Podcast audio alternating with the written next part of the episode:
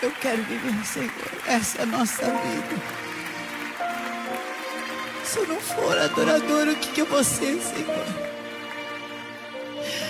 Aleluia. Levante as tuas mãos e adore ao Senhor.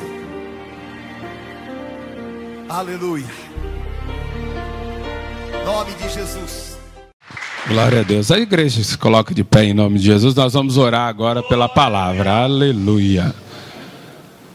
Glória a Deus. Oremos, soberano e eterno Deus, Pai, em nome de Jesus Cristo, pedimos mais uma vez ao Senhor, ó Pai amado, o teu carinho, o teu amor, a tua compaixão e misericórdia sobre as nossas vidas, Pai. Ó Deus, queremos, ó Deus, queremos apresentar o teu filho, ó Pai, o pastor Tiago, sacerdote, vaso de honra nesta noite, ó Pai, para trazer a tua palavra a nós, ó Pai. Transmita aquilo que está em teu coração a nós nessa noite, através da vida dele, ó Pai. E mova o sobrenatural e o teu impossível, o teu milagre nessa noite, ó Pai. É o que te pedimos em nome de Jesus. Amém. Pastor Tiago. Glória a Deus. Saúde da igreja com a paz do Senhor, amém? amém? Estou muito feliz de estar aqui ministrando na Igreja Eleitos de Deus, nesta campanha que é tão propícia para acreditar que Deus vai realizar milagres e maravilhas. Por esta causa me coloco de joelhos. Convido os irmãos a abrir comigo a Bíblia, em Efésios capítulo 3, e o versículo é o de número 14. Louva a Deus pela vida do pastor Adilson, que tem sido um grande homem de Deus. Ele esteve ministrando a palavra lá na nossa igreja, e sem demagogia, os irmãos comentaram uns dois meses a respeito da palavra ministrada. Louva a Deus também pela minha esposa, a pastora Camila, que sempre tem sido uma companheira. Está conosco também a Francisca e a Ana Paula, servas do Senhor, e que estão ali conosco, elas mudaram ali por perto, mas que o pastor Adilson, a esposa, a família, a igreja, tem uma grande participação na vida delas, no caminho do Senhor, porque foram eles que ganharam elas para Jesus. Efésios capítulo 3 e versículo 14. Quem achou, diga amém. Amém. Está escrito: Por causa disso, me ponho de joelhos perante o Pai de nosso Senhor Jesus Cristo. Versículo 20: Ora, aquele que é poderoso para fazer tudo muito mais, abundantemente, além daquilo que pedimos ou pensamos Repita comigo, além, além daquilo, daquilo que pedimos, pedimos ou pensamos. pensamos. Agora eu leio, segundo o poder que em nós opera. Para parafrasear esse texto rapidamente, irmãos, Êxodo capítulo 17.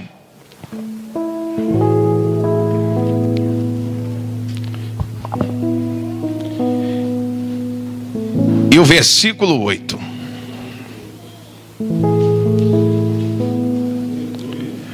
Tema da mensagem aqui nesta noite é construindo a vitória. Êxodo capítulo 17, versículo 8.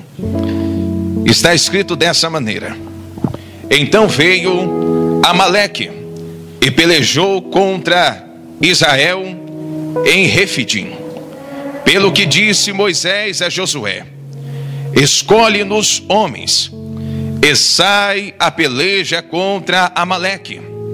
Amanhã eu estarei no cume do outeiro, e a vara de Deus estará na minha mão. E fez Josué como Moisés lhe dissera, pelejando contra Amaleque.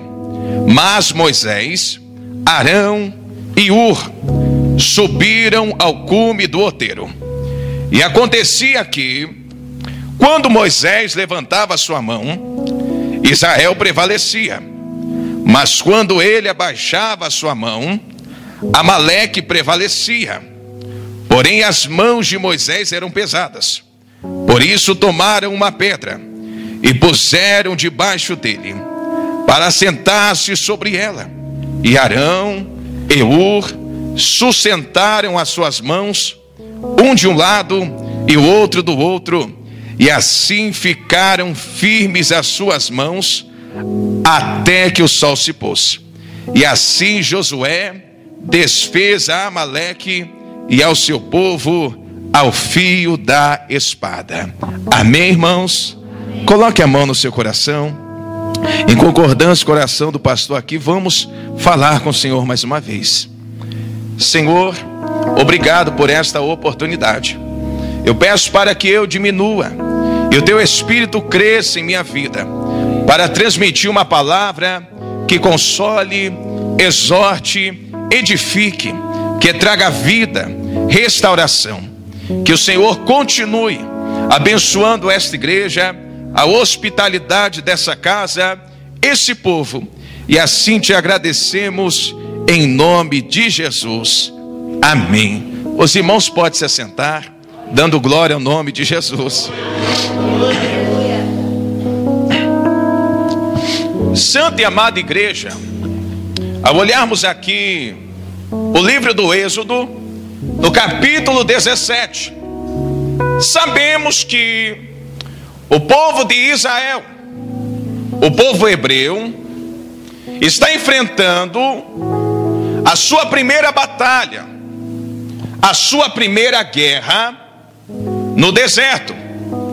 Mas para falarmos aqui dessa guerra, devemos fazer um pano de fundo histórico e entender que o povo hebreu, o povo de Deus, está no deserto. Sabemos que esse povo sai do Egito depois de 430 anos de escravidão pela mão do Senhor, atravessam o mar caminham por um espaço de 40 anos no deserto, e depois eles vão chegar à terra de Canaã, conhecida como a terra da promessa, conhecida também como a terra que emana e emana leite e mel. E trazendo uma comparação para as nossas vidas, entendendo que nós somos também o Israel de Deus, o Egito vai representar o pecado. E pela mão poderosa de Deus, Deus nos resgatou do pecado. Estamos caminhando no deserto, porque estamos acreditando que um dia após o deserto, vamos chegar a uma terra maravilhosa, uma terra que mana leite e mel, uma terra onde Deus vai cumprir todas as promessas dele na nossa vida. Uma terra onde a gente vai se lembrar do deserto como momento passageiro. Porque o deserto na nossa vida não vem para ficar, mas o deserto na nossa vida ele vem para passar. Porque o que vem para ficar é a terra que manda leite e mel que Deus tem preparado para as nossas vidas. Mas pense comigo, o povo entra no deserto no finalzinho do capítulo 15 no começo do capítulo 16. E aqui já estamos no capítulo 17. Eu estive aqui comparando datas. E o povo aqui no capítulo 17 tem cerca de três meses de deserto. E do capítulo 15 até o capítulo 17 está acontecendo muitas coisas. Está havendo muitas coisas. Porque nós pensamos que quando nós saímos do Egito, estamos na presença de Deus. Não vai ter problema o deserto. No deserto, todo dia, vai ter suco de laranja e filé mignon. Pensamos que deserto não é lugar de problemas. Mas o deserto tem os seus problemas. O deserto tem as suas dificuldades. Mas no deserto também tem a presença de Deus para nos ajudar nos problemas. No deserto também tem a presença de Deus para nos ajudar em todas as dificuldades que nós passamos e que nós enfrentamos. O deserto no dia faz 40 graus, mas Deus manda a coluna de nuvem que quebra o calor do sol. Durante a noite faz frio, Deus manda a coluna de fogo. Deus cuida das pestes, Deus manda o maná. E vemos que até o capítulo 17, o povo vai enfrentar alguns problemas. Depois de um mês que o povo sai do Egito, a água que eles tinham levado do Egito estocada acaba. E agora eles vão questionar e falar: Moisés, a água acabou. Estamos aqui no deserto de Elim. Tem o um rio aqui, mas a água desse rio é amarga. Essa água não tem vida. Você nos tirou do Egito para ficar no meio de água amarga. E agora Moisés vai orar ao Senhor. Vai se colocar de joelho diante de Deus. E agora Deus dá uma direção para Moisés e fala: Moisés, pega um pedaço de madeira e joga na água, porque aquilo que era amargo vai ficar doce. Quem sabe Moisés vai falar: Senhor, mas isso é coisa de doido. Moisés não se preocupa, não, porque tem hora que para acreditar em mim, as pessoas falam que a gente tem um parafuso a menos, mas a verdade é que a gente tem uma graça a mais do Espírito Santo sobre a nossa vida. Pega ali a madeira, joga na água que é amarga e aquilo que era amargo passa a ficar doce. Aquilo que não tinha vida passa a ter vida. Aquilo que não tinha perspectiva nenhuma passa a ter perspectiva. Aquilo que era desprezado agora era desejado. E quem sabe você está enfrentando um momento de amargura na sua vida. E por causa dessa água amarga, eu estou sentindo Deus aqui. Não tem mais vida, não tem mais a presença de Deus. Mas Deus hoje está dizendo: Eu faço daquilo que é amargo virar doce na sua vida. Eu faço daquilo que não tem vida ter vida sobre você. Aleluia. O povo vai agora para um outro deserto. O deserto de Elim. E lá a comida que eles levaram do Egito acabou. Irmão, presta atenção: a água do Egito acaba em lugar, a comida do Egito acaba no outro lugar, sabe por quê? Deserto é lugar de Deus limpar o Egito da nossa vida. Deixa eu explicar para você de novo. Deserto é lugar de Deus limpar o Egito da nossa vida. Você pode estar passando um deserto tremendo, mas ali o Egito está saindo da sua vida. Ali a maldição está saindo da sua vida. Ali as brechas estão saindo da sua vida. Porque o deserto é lugar de libertação. E o povo agora vai ter a síndrome do Egito. O povo agora se esquece da cebola, do pepino, que diz Flávio José que era cebola e pepino que eles comiam, do pão que tinha vontade. O povo agora do, do, de Israel vai se lembrar da parte boa do Egito, a síndrome do Egito. Porque é assim, irmão, tem hora que a gente vê alguns irmãos vindo para a presença de Deus, aí passa umas provas e fala: no mundo não era assim. Quando eu estava lá no mundo, não estava desse jeito, irmão. Isso é a síndrome do Egito. Porque o diabo só lembra coisa boa. Mas o diabo não lembra você que lá no Egito a família estava quase destruída. O casamento estava quase arruinado. O vício estava aprisionando você. Não conseguia dormir, mal conseguia acordar, não tinha felicidade. Você pode estar no deserto, mas você tem a presença do Espírito Santo sobre a sua vida. Você pode estar no deserto, mas aquele que te envia no deserto é aquele que sustenta a sua vida no deserto também. E agora a comida vai acabar e o povo vai falar: Moisés, no Egito não tinha isso. Você nos trouxe aqui para a gente passar fome. E agora Moisés vai se colocar de joelhos novamente diante de Deus. E Deus vai falar: Moisés, eu vou trazer duas provisões. A primeira vai ser o maná, e a segunda vai ser a cordonice. Amanhã de manhã, quando dá seis, sete horas da manhã, quem está me entendendo, diga amém. O povo vai acordar e vai ter um orvalho ao redor da tenda. E quando o orvalho secar, vocês vão até o redor e vão ver pequenos pedaços de pão, de cor branca. E quando vocês pegarem e se alimentarem, esse pão vai ter sabor de bolo de mel, porque vocês estão no deserto mas vocês já vão começar a experimentar a terra que manda leite e mel. Aleluia. É por causa disso que quando a gente vem aqui na adoração na palavra, a gente sente o coração arder. É que você está começando a experimentar o que você vai sentir lá na glória. É que você está começando a sentir o que Deus já vai fazer por você. Aleluia. Interessante é que o pão sempre caiu ao redor da tenda. E a tenda era móvel, o povo era peregrino. O povo ia para o norte, a provisão ia junto. O povo ia para o sul, a provisão ia junto. Deus mandava ir para lá, Deus mandava o pão lá também. Porque não é o povo que está correndo atrás do pão, mas é o pão que está correndo atrás do povo. Deixa eu explicar para você. O povo está tão entronizado com Deus, está com tanta intimidade, irmão. Sabe aquela intimidade que você mal rela o joelho no chão, você já sente a presença de Deus. Deus vai fazer isso na sua vida. Deus vai restaurar a presença dele sobre você, porque você não vai só correr atrás da bênção, mas a bênção vai correr atrás de você. Irmão, interessante é que aquele pão tinha uma regra.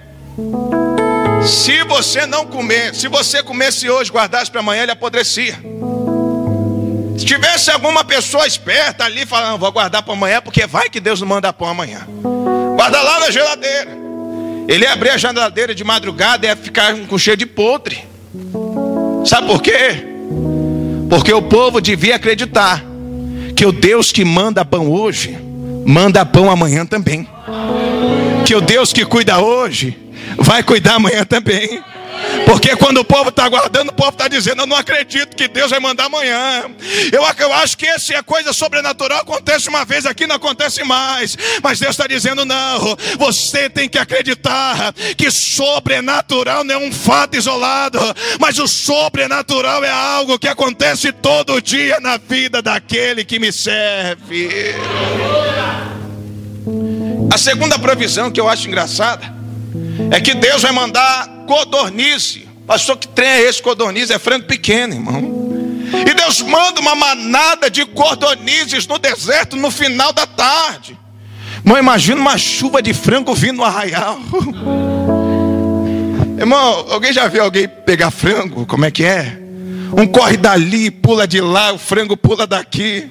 Eu acho que Deus falou: o povo está murmurando demais. Vou fazer eles correr atrás de frango para eles aprender a, a me adorar. Irmão, era tanto frango que o povo, um pulava daqui, outro pulava de lá.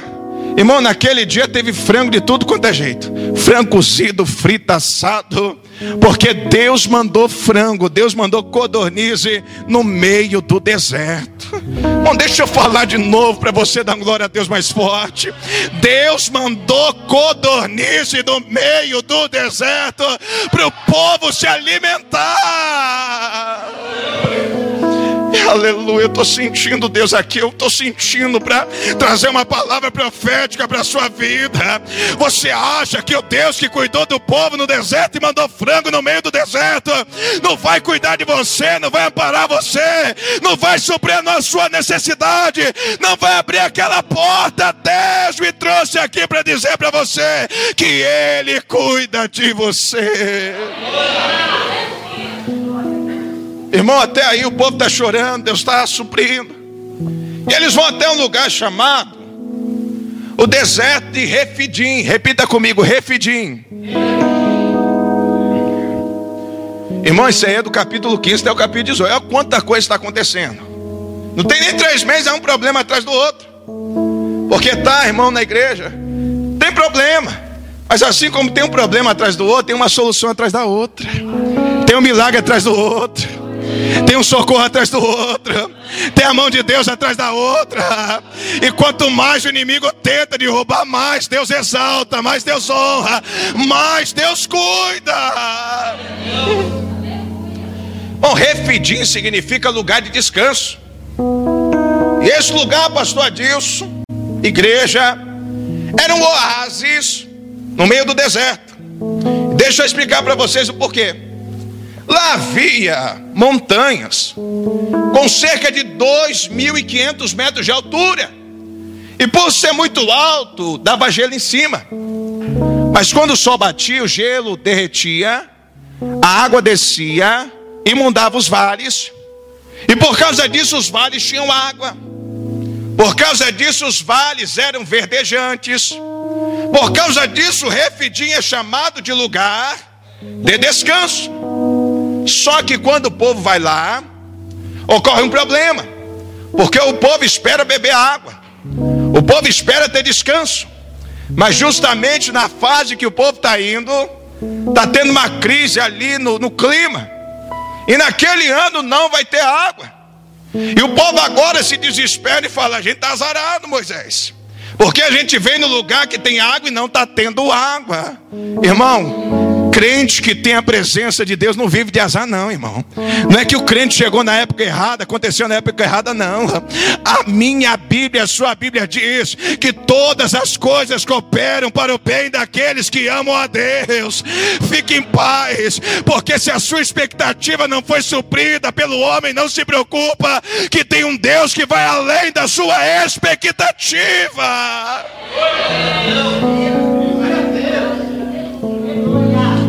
Moisés ora a Deus. Deus fala: Moisés, sobe no monte. Pega o cajado, espera que eu vou tirar água da rocha. Está em Êxodo e Números. Só que Moisés está tão ansioso, irmão, que é muita coisa acontecendo. Pô, reclama de água, de comida, disso, daquilo.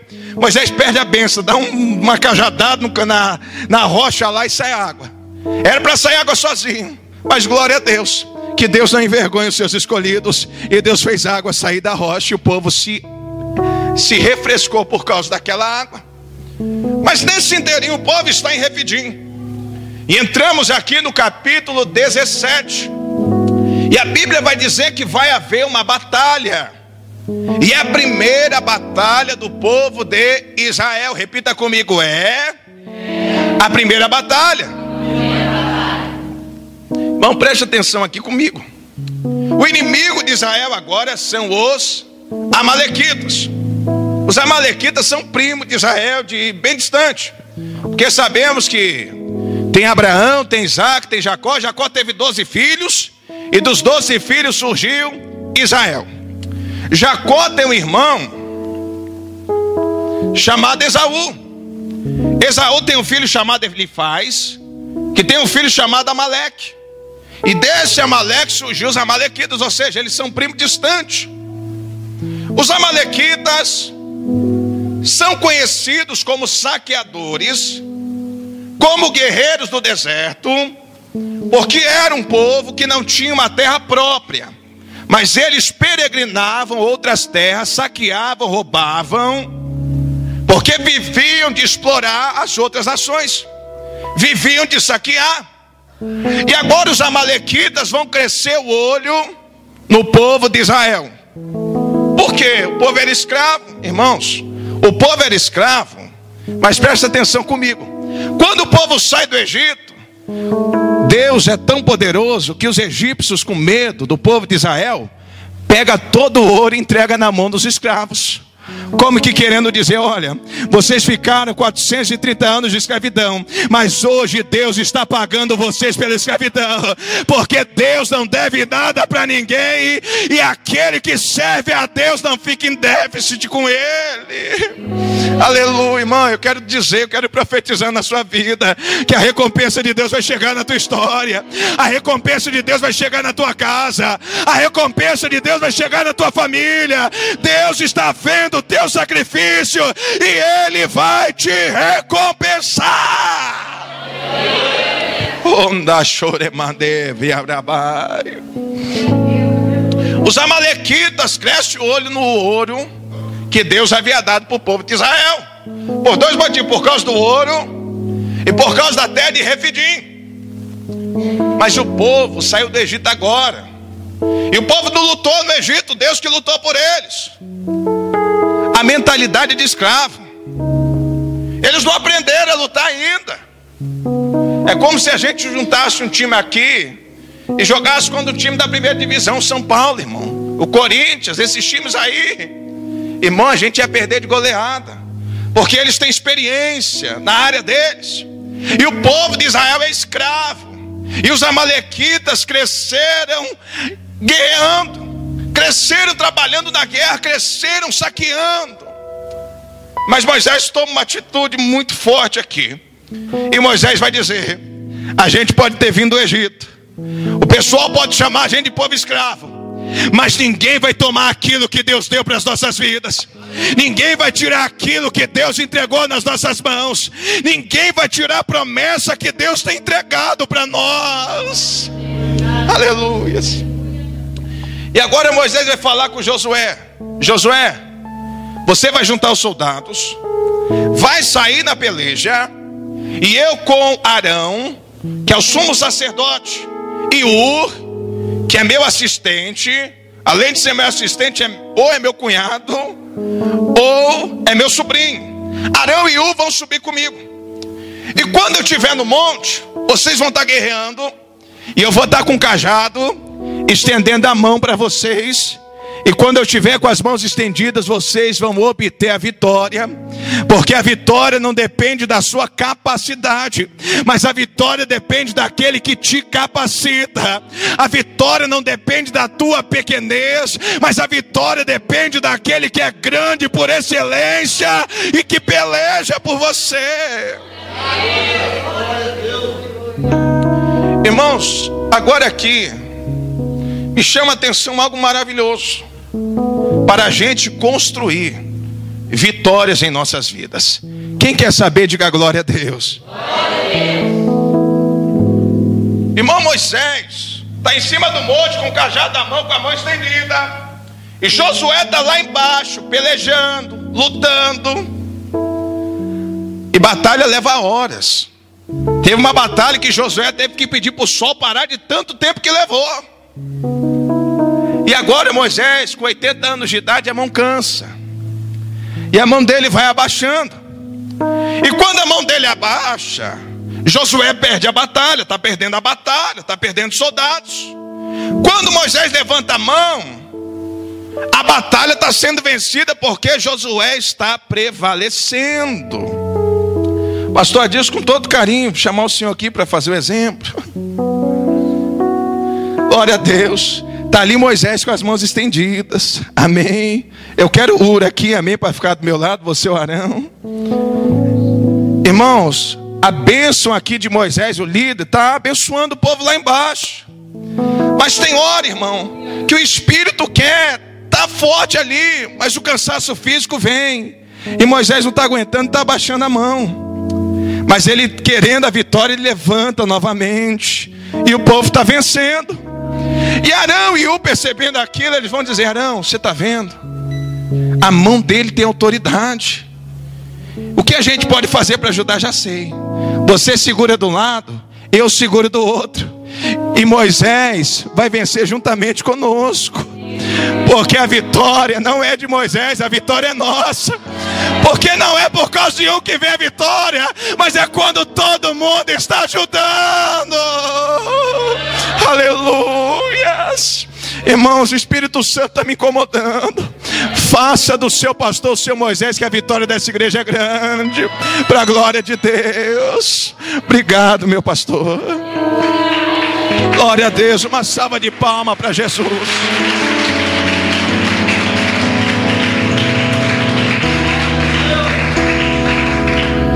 Irmão, a mão está estendida, porque os dois homens estão segurando ali.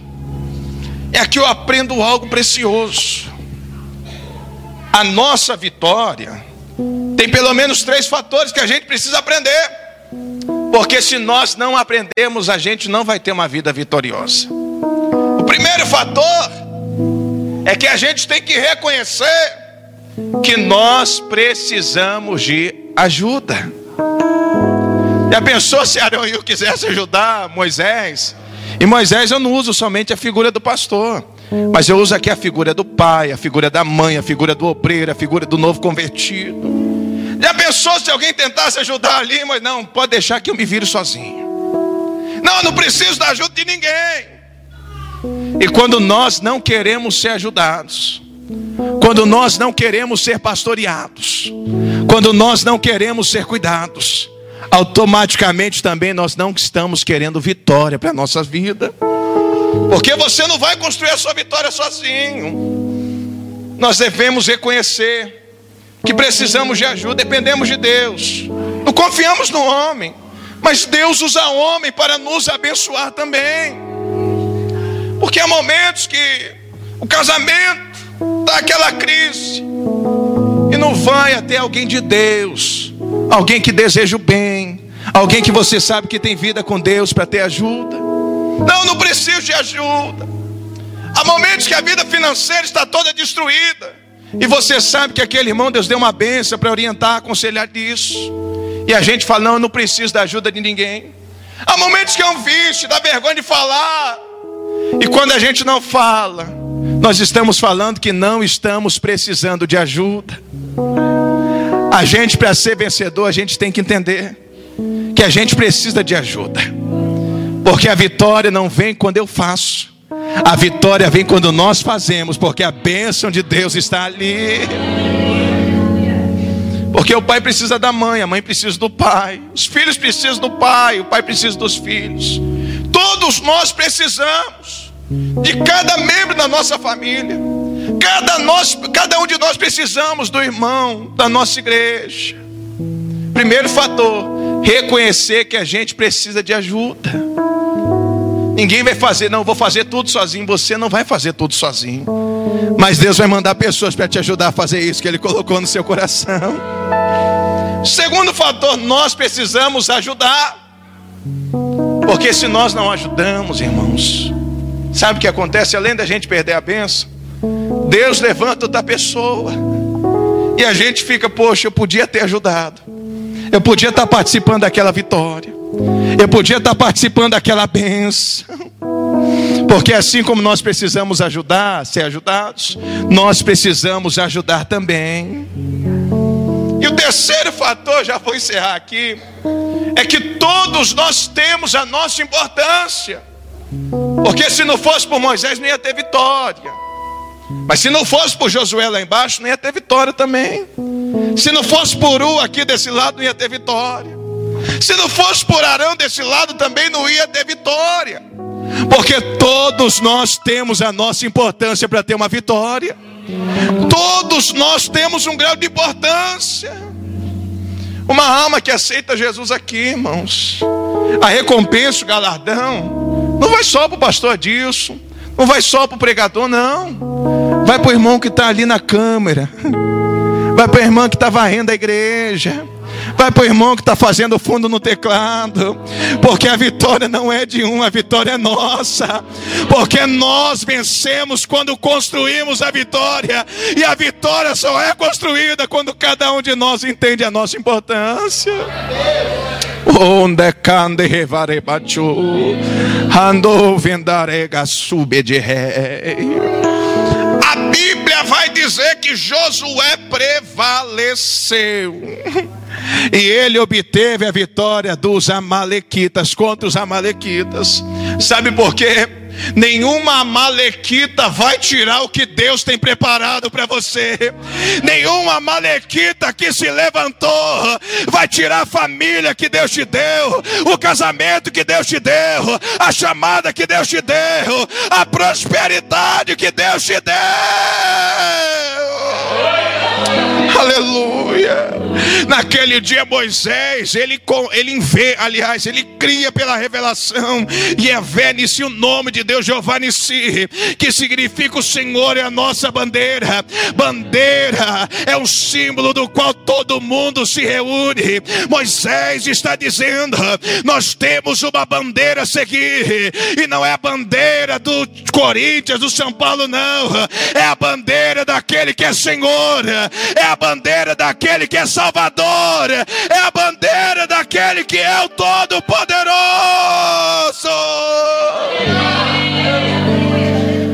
Aleluia. Irmão, sabe o que Deus está dizendo para você? Os amalequitas podem vir. Você pode estar vendo de crise sobre crise. Faltou o pão, faltou água, faltou um monte de coisa. Mas não se preocupa, porque Deus não vai desamparar você nesse deserto. Deus não vai tirar a mão dele de você nesse deserto. Deus vai cuidar de você. E aqui, irmãos, para encerrar. Moisés, nesse texto, traz uma figura, irmão, messiânica. Quando ele está com a mão estendida, irmão, quem entender da glória, quem não entendeu, explica até você entender. Amém? Moisés está no monte, ele está onde? Ele está no monte. Tem uma direita e uma esquerda dele. Correto? Ele está com as mãos estendidas. Quando ele está com as mãos estendidas, um povo que está abaixo dele está obtendo vitória. Irmão, mão estendida.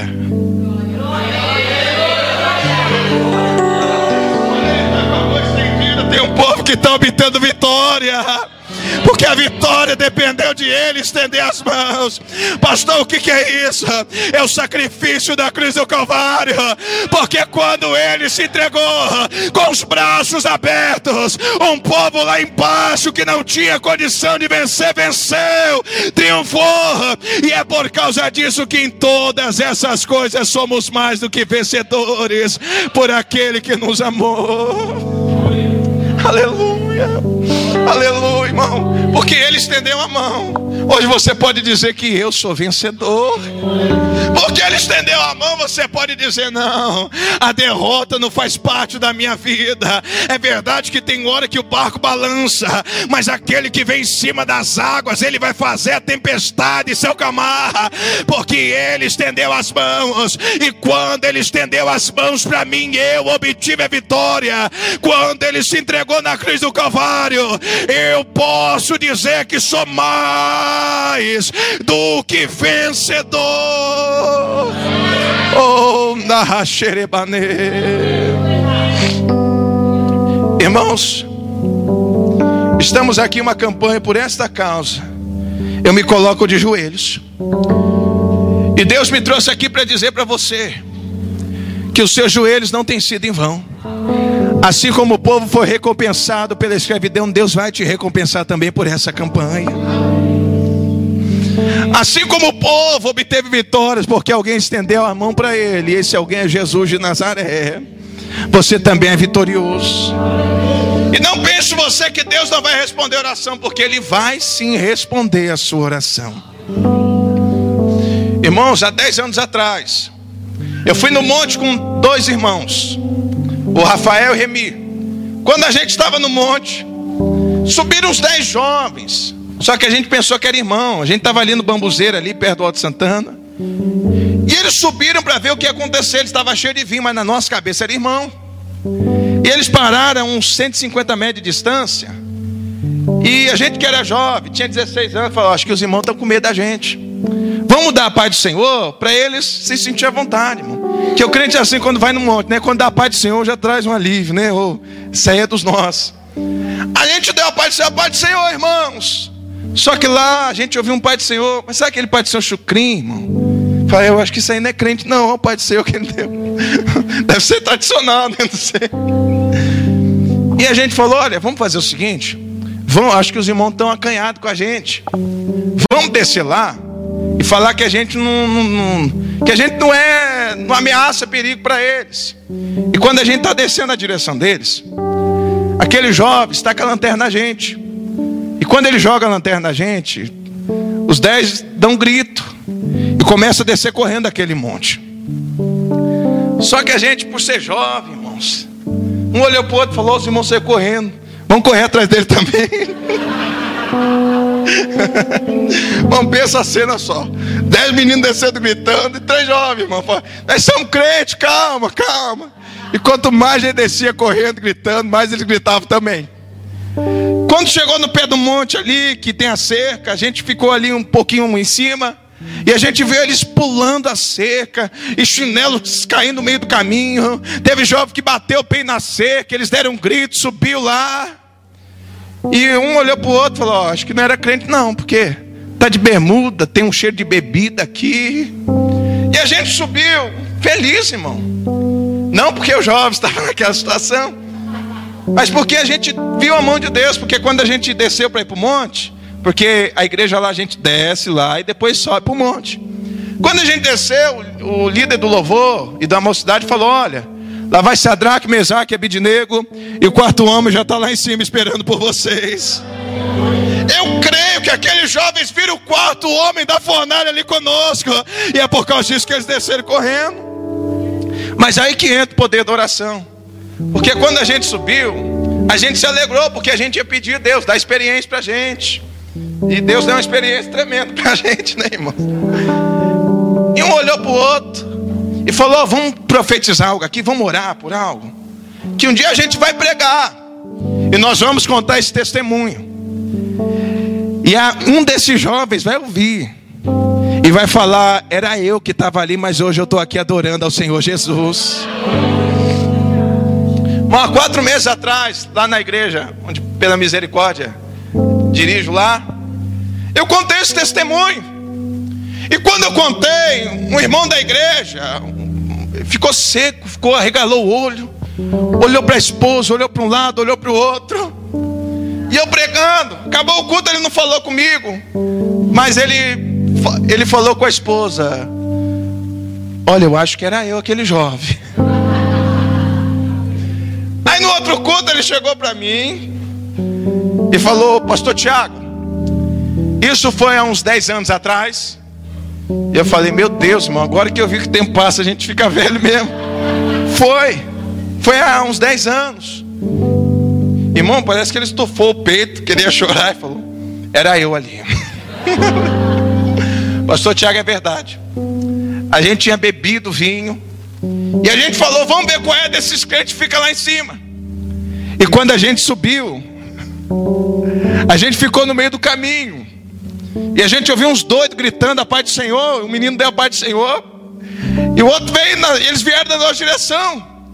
E quando vocês vieram na nossa direção, deu um pavor, deu um temor, a gente desceu correndo. Teve jovem que pulou a cerca, a gente subiu um barranco, tinha jovem descendo barranco. Mas eu estou aqui para testemunhar que Deus me trouxe aqui, eu estou aqui adorando ao Senhor. Irmão, Deus é tão bom que quando eu reuni aqueles três jovens, a gente falou: olha, vamos crer que Deus vai fazer com que um desses jovens escute a gente. Mas, irmão, Deus é tão bom que hoje eu sou pastor desse jovem, desse homem. Irmão, e para a glória de Deus, eu não tinha combinado isso. Mas a esposa dele está aqui. Ana Paula, levanta aqui a mãe, Ana Paula.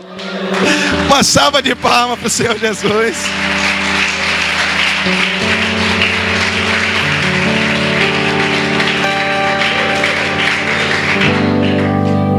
Irmãos, e quando eu subi no monte outro dia, que ele contou na quarta, na sexta a gente subiu no monte, aí que eu me lembrei, meu Deus, eu tinha juntado com os irmãos, a gente fez essa oração, porque eu me esqueci da oração que eu tinha feito. Mas aquele que escuta a nossa oração não se esquece. Eu estou falando isso para você, sabe por quê? Porque Deus não vai se esquecer da sua oração. Deus já assinou a sua oração. Tem orações que até mesmo você se esqueceu, mas aquele que tem os ouvidos sensíveis não se esqueceu da tua oração e do teu clamor. Por esta causa você se coloca de joelhos, mas por esta causa Deus se coloca de pé. Aleluia. Com a permissão do pastor, se coloque de pé. Oh, mande que tu levante o leva a seremi. Ayunde que tu revande colavere mine do tebla farete o serebacá. Aleluias. Levante a sua mão. Irmão, naquele dia do monte, um irmão estava junto com o outro. Ali estava Moisés, o Arão e o Ur. Irmãos, um precisou do outro ali por oração ser respondida. Claro que a dependência é total em Deus, irmão. Deus cuida de nós. Mas Deus coloca pessoas para a gente trabalhar junto com elas. E eu quero orar a Deus pela sua vida.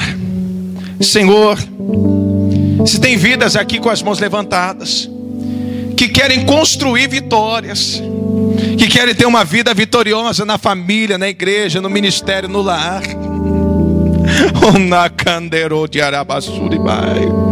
Se eu sempre fiz isso, rapaz, quando eu vim aqui. E pela fé eu vou contar até três, e no três o seu povo vai te dar um glória a Deus bem alto. E se tem vidas aqui que o Senhor está disposto a trazer vitórias, se tem vidas aqui que o Senhor está disposto a responder orações, quando essa pessoa der um brado de glória, o Senhor vai mandar um brado de unção sobre esse povo.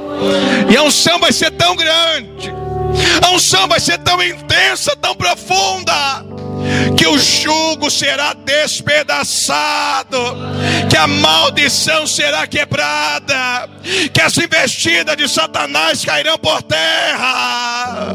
É um a vitória já é tua.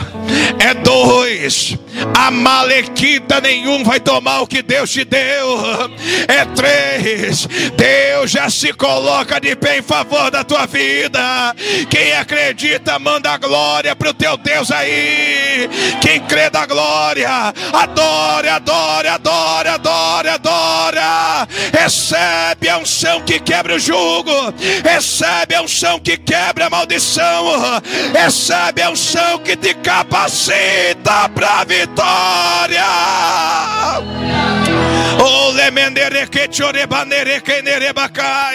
Pastor, eu quero gritar, grita, meu filho. Pastor, eu quero bater palma, eu quero adorar, adora. Deixa Deus te tomar, deixa Deus te usar, deixa Deus te encher.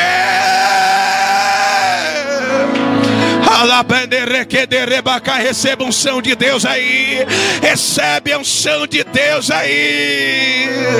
Recebe a unção de Deus aí. Levanta a mão, filho, em nome de Jesus. Eu vejo uma grande porta sendo aberta para a sua vida.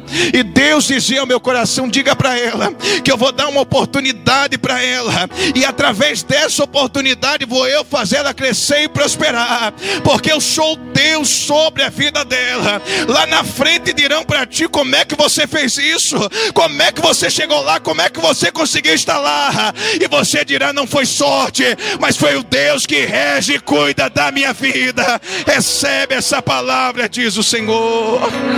Obrigado, Senhor, por esta palavra, por esta oportunidade. Obrigado, Senhor, pela minha esposa, pelas irmãs que me acompanharam, por esta igreja que é tão hospitaleira e pelo pastor Adilson que é fora de série. Obrigado por tudo, Senhor, e assim te agradeço, em nome de Jesus. Igreja, Deus continue abençoando a vida de todos vocês. Amém. Continue orando por mim, que a gente vai continuar orando por vocês. E assim a gente vai morar junto no céu, dando glória a Deus. E aleluia. Agradeço a oportunidade.